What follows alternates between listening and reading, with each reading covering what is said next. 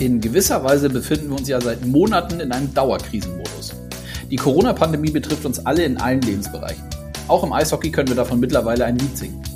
Die österreichische Bed-at-Home Eishockey-Liga ist durch Corona und die Beschränkungen natürlich auch gebeutelt. Hinzu kam jüngst eine Tragödie um zwei tote Menschen sowie einen daraus resultierenden Rückzug der Mannschaft aus Bratislava. Damit hallo und herzlich willkommen zu Eiskalt auf den Punkt, dem offiziellen DL-Podcast powered by Sport 1. Mein Name ist Konstantin Krüger. Christian Feichtinger, Geschäftsführer der österreichischen Eishockeyliga, ist wahrlich nicht zu beneiden. Ich frage ihn hier in den kommenden Minuten, wie er persönlich mit den furchtbaren Schicksalsschlägen umgegangen ist. Was war passiert? Zunächst kollabierte Bratislava-Spieler Boris Sadecki mit einem Herzstillstand im Ligamatch gegen die Dornbin Bulldogs und verstarb später im Krankenhaus. Nur zwei Tage nach dem Tod des 24-Jährigen wurde der 36-jährige Geschäftsführer Dusan Pajek in einem Stadtteil Bratislavas tot aufgefunden.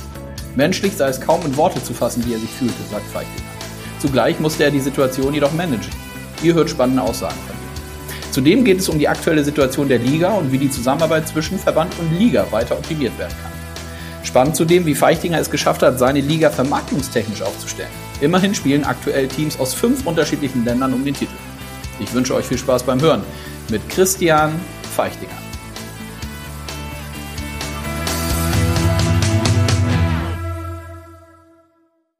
Ja, meine rote Lampe leuchtet. Das heißt, wir sind auf Aufnahme. Es ist Zeit für einen neuen Podcast in dieser Woche, auf den ich mich sehr freue. Wir werfen den Blick äh, ein bisschen aus der DEL heraus äh, zu unseren Nachbarn nach Österreich und ich sage Hallo, Christian Feichtinger. Hallo, liebe Grüße nach Deutschland. Grüße Sie. Wo erwische ich Sie gerade? Ja, wir sind äh, im Lockdown, in unserem vierten Lockdown angelangt, mittlerweile leider.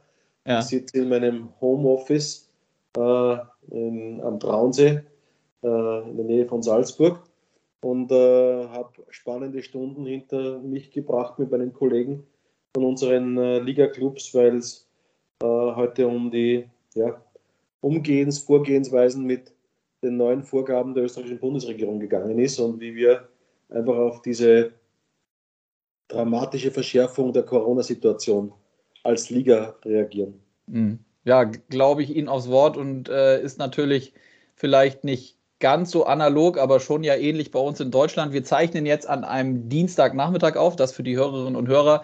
Der Podcast erscheint ja immer Ende der Woche. Wir haben auch in dieser Woche bei uns mit der Penny DL, mit allen Clubs eine Geschäftsführer-Telco, wo sicherlich die Themen auch nochmal auf der Agenda stehen. Dann lassen Sie uns doch damit mal anfangen. Wie ist denn im Moment aufgrund den, der Einschränkungen und den Restriktionen der Spielbetrieb äh, bei Ihnen in Österreich überhaupt möglich? Ja, in Österreich, man muss ein bisschen weiterfassen. Äh, diese äh, massiven Restriktionen treffen einmal das österreichische Bundesgebiet. Das mhm. heißt, die Heimspiele von acht unserer Eishockey-League-Mannschaften sind davon betroffen. Äh, fünf Mannschaften, die außerhalb unseres Bundesgebietes ihre Heimstätte haben, sind davon zum jetzigen Zeitpunkt noch nicht betroffen. Wir werden sehen, welche nationalen Vorgaben es für unsere internationalen Teams gibt, aber derzeit heißt das für uns äh, ab heute äh, Geisterspiele äh, mhm. oder Spiele, äh, wir haben es im letzten Jahr Medienspiele genannt. Das heißt äh, Spiele, die äh, keine Zuschauer in den Stadien mehr zulassen, leider. das einmal zumindest für die nächsten drei Wochen. Und grundsätzlich sind wir froh, dass wir überhaupt Sport ausüben dürfen. Spitzensport ist in Österreich per Verordnung geregelt und äh, natürlich fällt die Bettet Home Eishockey League und die Vereine unter diese Spitzensportregelung. Das heißt, wir können spielen. Wir haben sehr, sehr strenge und enge Auflagen zu berücksichtigen. Aber Fakt ist, äh, Spitzensport ist möglich, kann gespielt werden, kann medialisiert werden, hat aber keine Zuschauer zum jetzigen Zeitpunkt. Ja, wie schwer, da nochmal direkt nachgefragt, wie schwer trifft das denn die Clubs und die Liga an sich? Also hier bei uns in Deutschland, das ist ja auch überall nachlesbar. Wir hatten das natürlich auch, hoffen nicht, dass das jetzt nochmal so kommt. Im Süden, bei unseren südlichen äh, Clubs äh, in München, Straubing, Nürnberg, Augsburg etc. ist ja auch eine Kapazität von 25 Prozent wohl nur möglich äh, ab sofort. Ähm, wie sehr trifft es finanziell die Clubs bei Ihnen in der Liga? Ja, massiv. 40 äh, Prozent der Einnahmen kommen aus dem Ticketing. Mhm. Äh, wir hatten äh, in den Wochen und Monaten von Ligabeginn Mitte September bis jetzt Mitte November einen Zuschauerrückgang in den Stadien zwischen 35 und 40 Prozent bereits zu beklagen. Und jetzt mit dem Lockdown und den Geisterspielen wird dieser Zuschauerschnitt über die Saison natürlich weiter dramatisch sinken, je nachdem, wie lange diese Maßnahme dauert. Für die internationalen Teams gibt es in ihren Ländern auch unterschiedliche Vorgaben und Vorgehensweisen, aber äh, finanziell, wirtschaftlich dramatisch. Mhm. Sie haben gesagt, Sie nennen das nicht Geisterspiele, sondern äh, Medienspiele. Das hatte ich eigentlich zum anderen späteren Zeitpunkt auf meiner Agenda dazu noch mal kurz zu sprechen. Vielleicht können Sie das den Hörerinnen und Hörern noch mal sagen. Es gab in der letzten Saison ja auch schon für die Clubs die Möglichkeit, in Zeiten von Corona dann Livestreams anzubieten, richtig? Korrekt, und das tun wir auch heuer wieder. Okay. Äh, das heißt, alle unsere Bettet Home Eishockey Liga Spiele, sofern sie nicht von unserem TV-Partner Puls 24 oder von äh, TV-Partnern bei unseren internationalen Teams äh, übertragen werden, werden über unsere eigene Plattform live.ice.hockey äh, wieder live gestreamt und von dem her erhoffen wir uns so, dass unser Produkt in dem aller Munde und vor allem bei unseren Fans präsent bleibt. Mhm. Ja, und dann, ähm, auch wenn das ein ganz, ganz schwieriges Thema ist, vielleicht handeln wir das dann lieber auch am, am Anfang ab. Ähm, Ihre Liga war ja nun gerade kürzlich in den Schlagzeilen, weil es eine Tragödie gab bei einem Team in Bratislava. Die Bratislava Capitals haben äh, zwei Todesfälle zu beklagen gehabt. Ähm, einmal ein Spieler und ein, ein sportlich Verantwortlichen. Ähm, und das hatte dann auch zur Folge, dass sie von dem Spielbetrieb, ja, ich, also ist jetzt juristisch vielleicht nicht richtig, aber zurücktreten äh, möchten oder wollten oder sind. Vielleicht können Sie uns dazu auch einmal aufklären, aber zugleich auch die Frage, wie schwer waren denn die letzten Tage und Wochen für Sie äh, mit Ihren Kolleginnen und Kollegen?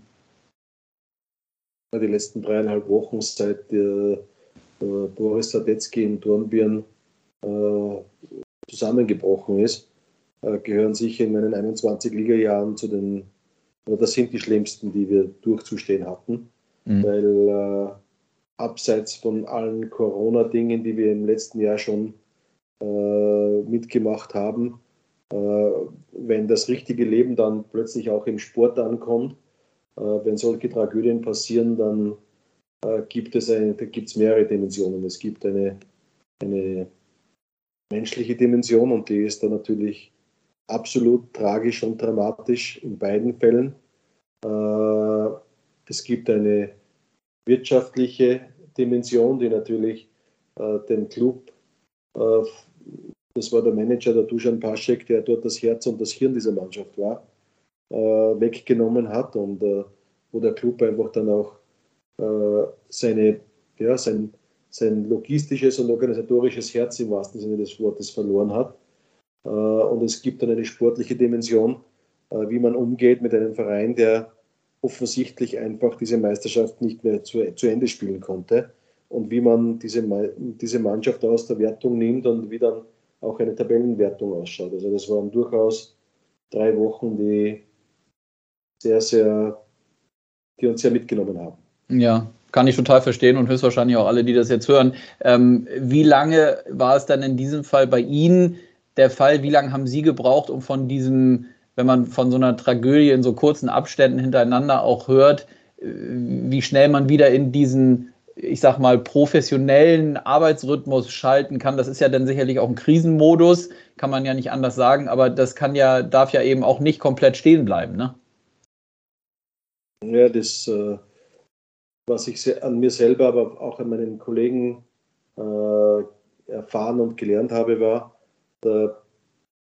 es hilft sehr gut über eine solche Situation hinweg, wenn man seine Arbeit machen kann. Mhm. Und äh, wenn man seine Profession ausüben kann und wenn man auch in diesen Krisensituationen dann einfach äh, einen Fuß vor den anderen oder einen Schritt vor den anderen setzt oder einen Fuß vor den anderen setzen muss, im Wissen, dass das Projekt und das Gesamtprodukt sich ja weiter bewegen muss. Äh, das ist bei Corona das gleiche wie in einer solchen dramatischen Situation. Äh, also der, das professionelle Agieren beginnt zehn Minuten oder hat begonnen zehn Minuten, nachdem die Botschaft bei uns eingetroffen ist. Äh, aber das ist einfach ein Umgehen mit einer Situation. Gestalten ist hier nicht, sondern da geht es einfach darum, vor allem wie dann klar war, oder wie uns die Todesbotschaft äh, des Spielers Boris Sadetzky erreicht hat. Äh, wir haben fünf Tage lang gehofft, dass der äh, sich wieder erholt. Mhm. das war der erste Tiefschlag und der zweite Tiefschlag, zwei Tage später nicht ganz, war, dass der Dusan Paschek, ein wirklich enger Freund von uns und ein ganz, ganz toller, junger, hoffnungsfroher und äh, sehr, sehr talentierter junger Mann einfach dann auch aus dem Leben geschieden ist. Das war dann wirklich so wie, äh, ja, das war ein, ein, Schlag ins Genick, in den Rücken und in die Kniekehlen gleichzeitig. Hm. Ja, äh, furchtbare Situation. Ähm, ist denn das überhaupt dann möglich oder müssen irgendwie gewisse Regularien oder gewisse Regelbücher oder sowas angepasst werden, wenn sowas dann passiert? Oder war das in diesem Fall überhaupt kein Thema, weil ich nehme an, Sie haben dann mit allen Beteiligten, natürlich mit den Clubs, aber auch mit allen engen Partnern sich abgestimmt, ähm, dass man das dann eben auch äh, natürlich möglich macht, wenn ein Club dann äh, bei der Liga vorspricht und sagt, wir möchten nicht mehr weiterspielen. Wie ist das da in Österreich bei Ihnen? Es war noch nie da. Es war eine neue Situation für uns, weil normalerweise ist ein Ausstieg aus dem Ligabetrieb immer eher etwas, was wir als Hockeyfans ja aus wirtschaftlichen Gründen kennen. Ja. Äh, oder weil vielleicht einmal eine Eishalle im Winter äh, unter der Schnelllast zusammengebrochen ist, solche Dinge. Mhm. Äh, unser Ligaregulativ war in dem Punkt auf das vorbereitet, dass eine Mannschaft quasi ausgeschlossen wird oder ausgeschlossen werden muss, aber nicht, dass es einen freiwilligen Rückzug gibt. Und wie immer äh, haben auch dann dort die Juristen äh, ein kräftiges Wort mitzus mitzusprechen. Äh, Fakt war, dass das im Ligaregulativ so im Detail nicht vorgesehen und geregelt war und darum mussten wir eine neue Lösung finden. Und dort war der Blick in die DEL äh, ein, ein naher und auch ein enger, weil mit dem Gerhard Trippke und dem Jörg von Ammeln äh, verbindet mich mehr als nur die gleiche Position oder die gleiche Aufgabe grundsätzlich. Mhm. Und äh, dann war unser Zugang der, dass wir dieses, diesen Punkteschnitt einfach wirklich auch für unsere Meisterschaftswertung heranziehen, auch wenn wir das während der Saison tun mussten. Hat nicht jedem Spaß gemacht, hat nicht jedem gefallen, aber es war aus Sicht unserer äh, Sonderkommission, die sich mit dem befasst hat, die fairste und äh, äh weitreiche oder die, die fairste Lösung ganz einfach. Mhm. Ja. Ja, dann äh, ja, ganz schwieriges Thema. Ich äh, drücke natürlich die Daumen, dass das dann äh, für Sie und für alle Clubs dann nach diesen schweren Tagen und Wochen dann wieder und zusätzlich noch mit Corona wieder ähm, sich positiver dreht. Ähm, lassen Sie uns mal auf Ihre Liga zu sprechen kommen. Wo würden Sie sie im Moment einsortieren? Man blickt ja immer doch, das tun wir mit der Penny DL ja auch, man blickt immer mal rüber zu den Nachbarn, in diesem Fall von Ihnen dann in Richtung Deutschland, in Richtung Schweiz, äh, vielleicht auch in nordische äh, andere Ligen. Wo, wo, würden Sie die österreichische Eishockeyliga einsortieren, was so den, den, den Standard angeht vom Spielerischen? Ich glaube, dass wir auf europäischer Augenhöhe uns mittlerweile bewegen. Mhm. Äh, und wenn man die, das CHL-Ranking, also das Champions Hockey League Ranking sich anschaut, äh, dann sind wir, glaube ich, dort zurzeit an dritter Stelle ja. overall. Äh, und hat natürlich auch mit dieser Sondersituation zu tun gehabt, dass heuer die Nationen, die Olympia-Qualifikation zu spielen hatten, dort in zwei Gruppen zusammengefasst waren. Aber als ich meinen Job vor mehr als 20 Jahren angetreten habe. Da waren andere Ligen noch ganz, ganz weit weg von uns. Und ich denke, dass wir äh, spielerisch hier äh, mit unseren fünf Ländern, die in unserer Liga spielen, glaube ich, auf Augen, zumindest auf Augenhöhe sind äh, mit äh, Deutschland oder mit einigen Teams in Deutschland. Und von dem her äh, freuen wir uns immer, wenn es dann auch in der Champions League Paarungen mit deutschen Mannschaften gibt oder geben kann, um auch hier den besseren Fest, äh, den, den, den, erfolgreicheren festzustellen. Mhm. Aber das sage ich durchaus mit einem gewissen lachenden Auge, weil der Österreicher, das sagt wahrscheinlich den meisten jungen Zuhörern nichts, aber die in meinem Alter wissen, was Cordoba ist.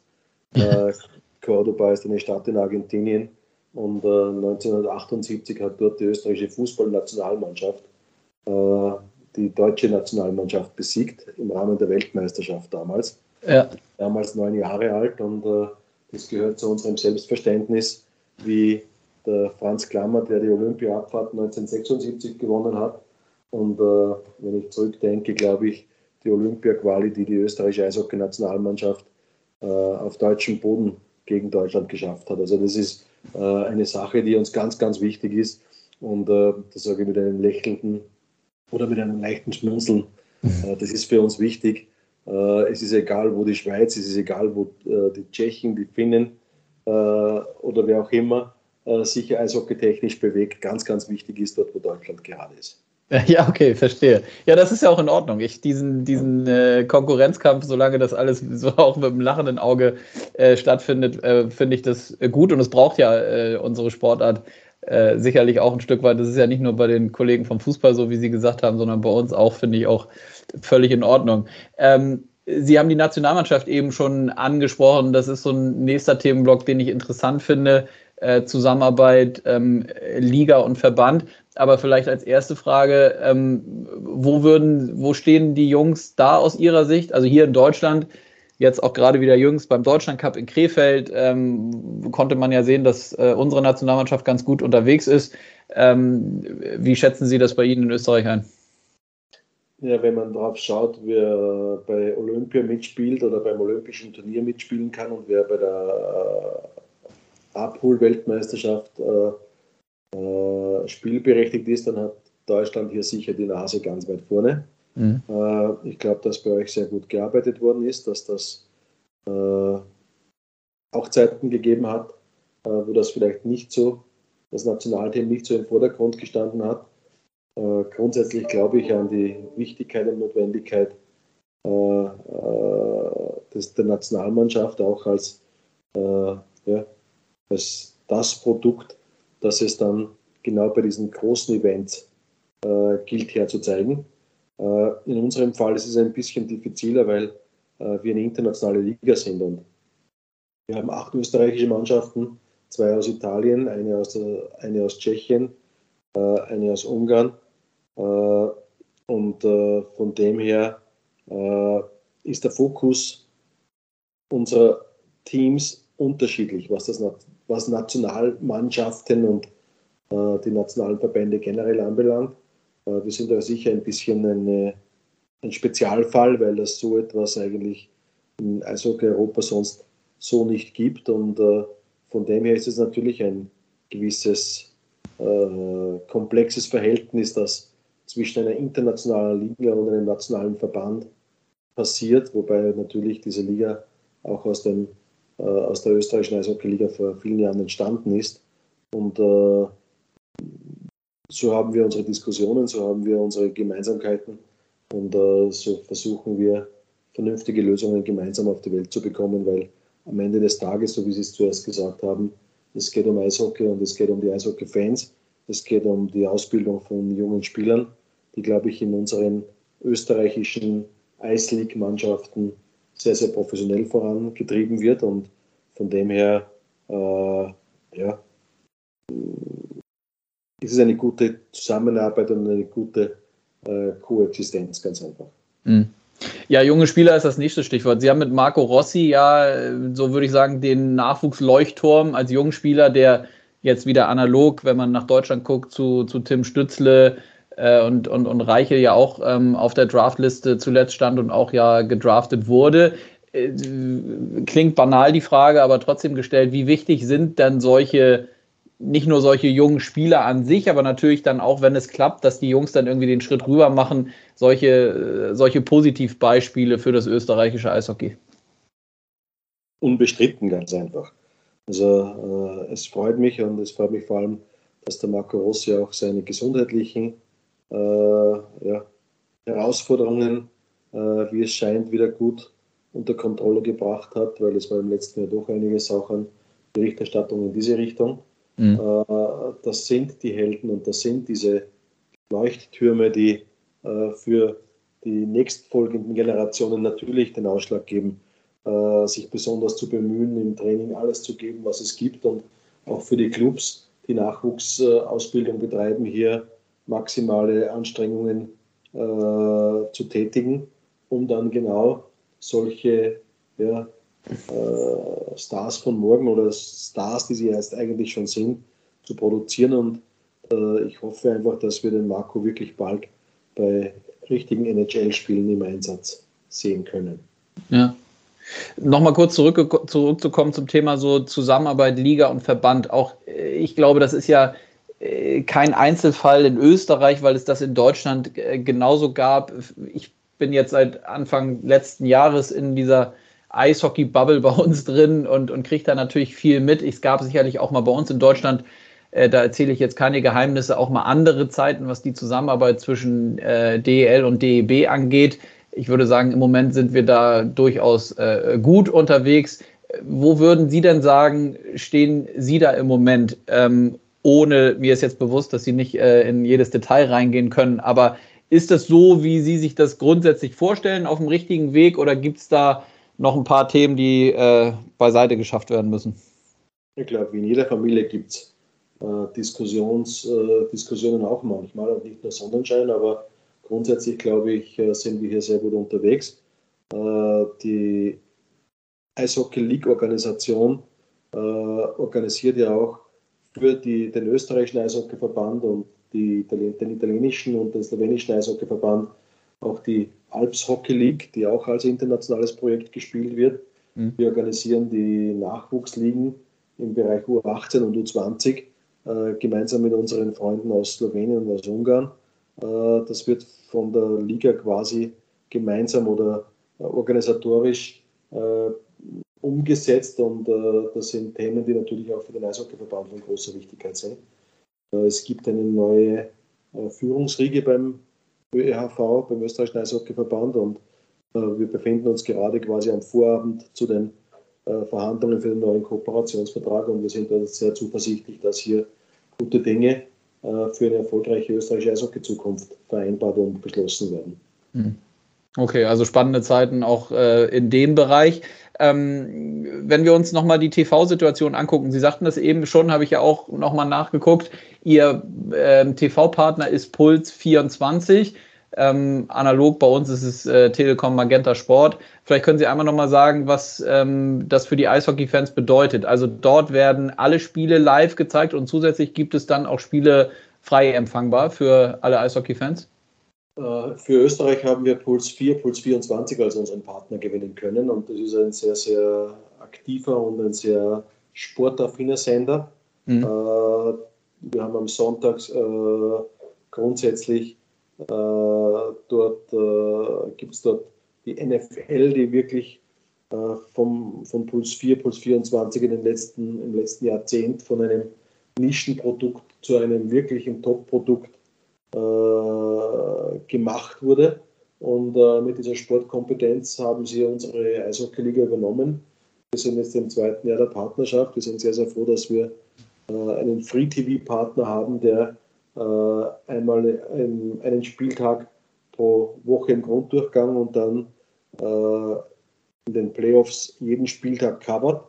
Wir haben internationale TV-Stationen, die in den jeweiligen äh, Eisländern, in Slowenien, in Italien, in Ungarn, äh, die Spiele live zeigen.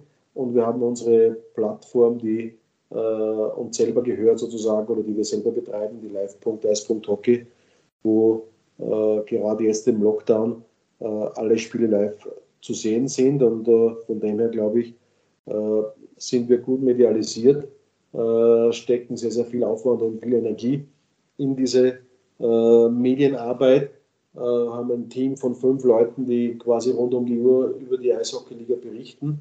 Äh, und das in drei Sprachen. Also von dem her äh, eine große Aufgabe, spannende Aufgabe, aber äh, glaube ich, eine, die mit guten Partnern auch gut bewältigbar ist. Mhm. Ja, absolut spannend. Äh, gerade diese Plattformen, die Sie sagen, die jetzt ja dann in Zeiten von Corona äh, sehr gut genutzt wurden konnte von Ihnen und von den Clubs und jetzt auch dann wieder. Äh, wie Sie sagten, äh, die, was mich noch da als Nachfrage interessiert, produktionstechnisch läuft das dann über Ihren TV-Partner, das Streaming der Clubs oder wie muss ich mir das vorstellen? Also die äh, prinzipiell produziert die Liga selber. Für Puls 24 produzieren wir mit einer Produktionsgesellschaft in Absprache mit Puls 24 Und für die Livestreams bei den äh, nicht TV, linearen TV-Spielen äh, sind die Clubs selber verantwortlich. Nach okay. vorgegebenen Standards. Und äh, äh, dort haben wir natürlich noch Unterschiede in der Qualität äh, von bis, aber äh, wir arbeiten daran, dass das auch immer weiter zusammenrückt und der Standard der gleiche werden wird. Mhm. Werden wird, werden soll. Mhm. Und äh, dann, was ich spannend finde, das haben Sie auch schon gesagt, dass Sie da äh, im internationalen oder europäischen Eishockey besser gesagt eine Sonderrolle einnehmen, ist es eben, dass es äh, Teams gibt aus unterschiedlichen Ländern. Ist das eigentlich für Sie dann als, als Geschäftsführer der Liga und für Ihre Kolleginnen und Kollegen zum Beispiel in der Vermarktung einfacher, weil man mehrere Zielmärkte und, und, und Zielgruppen hat? Oder ist das, wenn man über das Produkt äh, österreichische Bet at Home Eishockey League spricht, auch teilweise ein bisschen schwierig? Sowohl als auch. Mhm. Es hängt immer davon ab, ob du den richtigen Partner hast, der genau in diesen Ländern einfach auch äh, auf dem Markt ist und der dort sein Interesse äh, mit der Eishockey League als Plattform äh, steigern, das Interesse steigern möchte. Äh, wir hatten jahrelang einen Partner äh, mit der Erste Bank, der faktisch genau in unseren Ligaländern auch äh, mit seinen Bankprodukten auf dem Markt gewesen ist. da war es da war es ein Nutzen oder ein, da, dort hat es uns sehr, sehr, sehr positiv genützt und jetzt sind wir durchaus herausgefordert, hier auch Partner zu finden, die in Italien, in äh, Ungarn, in Slowenien und in Tschechien äh, gleichermaßen äh, interessant sind. Und von dem her würde das, darum war die Antwort sowohl als auch, sowohl ein Vorteil oder etwas, das positiv genutzt werden kann, als auch manchmal eine Herausforderung, weil man dann vielleicht Pakete schnüren muss, die nur für einzelne Länder wirklich sinnvoll sind. Mhm.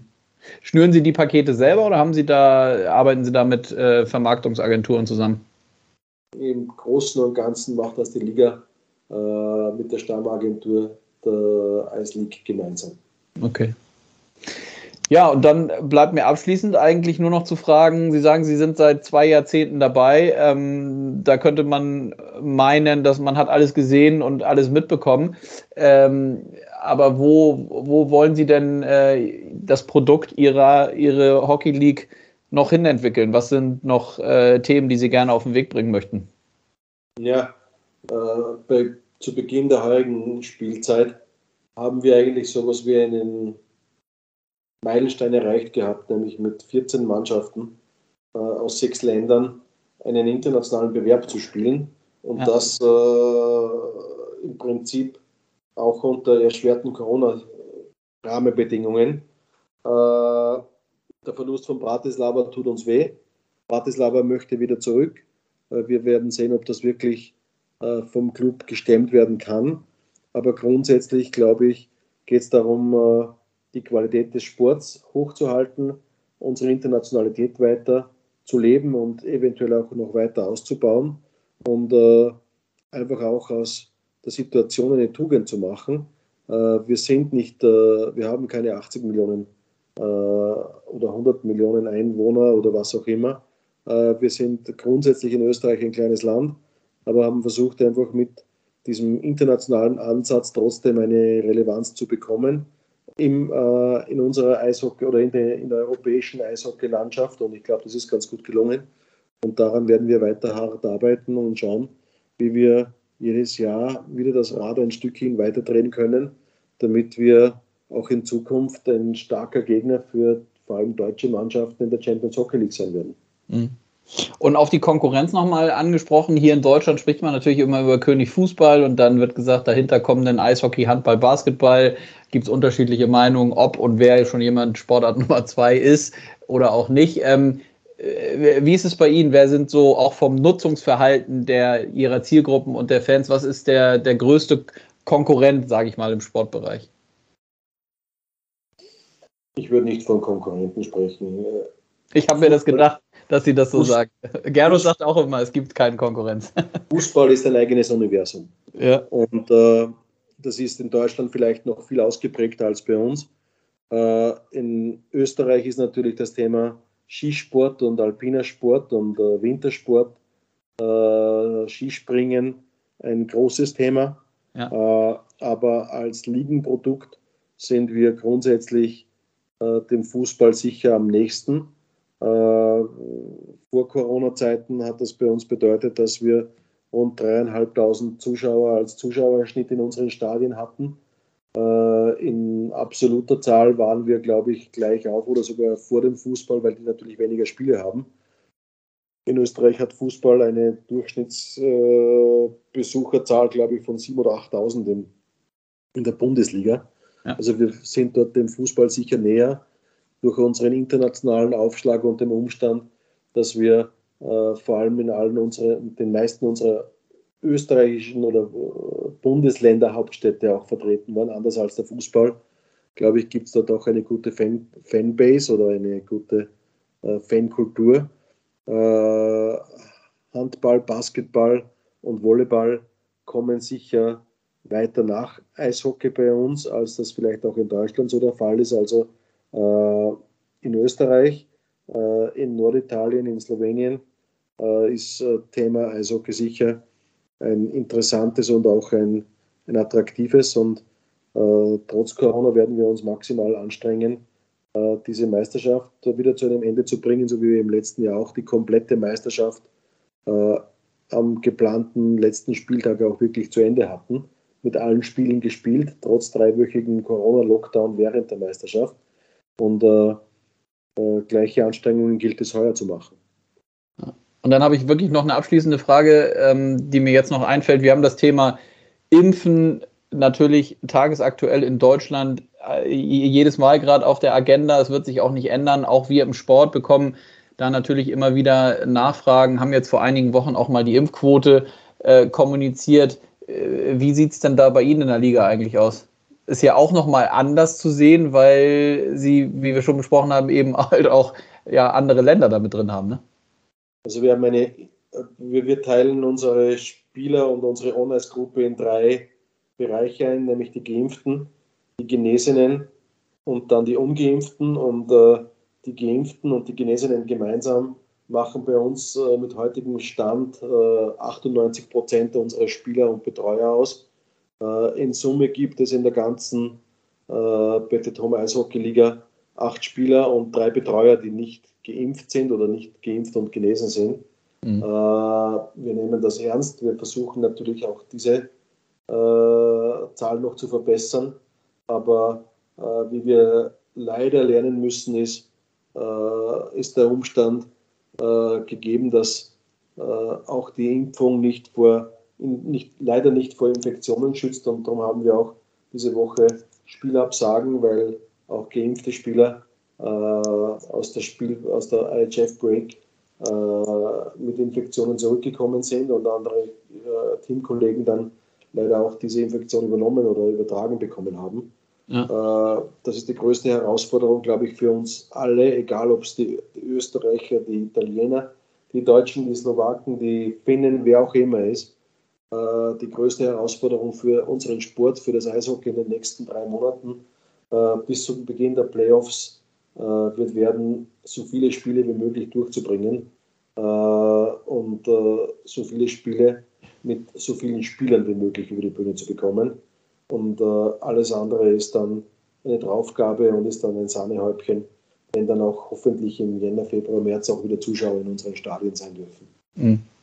Die Olympiapause gibt es bei Ihnen nicht, oder? Also wir hier bei uns haben ja haben so einen Slot, wo wir nochmal eine Pause machen wollen, eigentlich, können, sollten. Äh, das gibt es bei Ihnen nicht, oder? Doch.